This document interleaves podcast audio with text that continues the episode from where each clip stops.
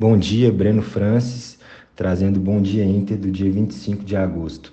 Para hoje, o destaque fica com a conferência de Jackson Hole, que é tradicionalmente um dos eventos mais importantes do ano sobre os bancos centrais. O foco se volta para o discurso do presidente do Fed, Jerome Powell, às 11 horas da manhã. O mercado crê que a fala de Powell não sinalizará o fim do ciclo do aperto monetário nem uma mudança brusca na política. É esperado que, que, o dirigente do BC americano faça comentários diretos nas projeções de política e da taxa de juros. Também às 16 horas, a presidente do Banco Central Europeu, Christine Lagarde, fará um pronunciamento. Na agenda doméstica, o IPCA 15 é o destaque, que deve trazer ajustes à curva de juros e as projeções da sequência de cortes da Selic nas próximas reuniões do Copom.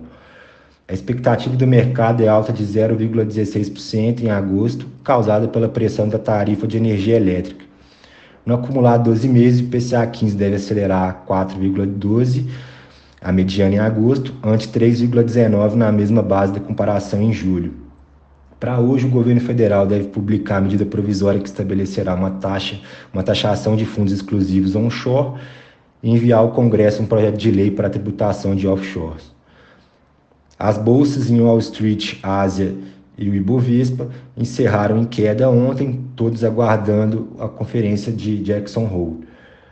O mercado europeu opera em leve alta nessa manhã, mas também todo mundo aí no, no, na espera do discurso de Jerome Powell, que deverá é, definir o sentimento do mercado para o restante do dia de hoje. Esse é o Bom Dia Inter, boa sexta-feira, bons negócios.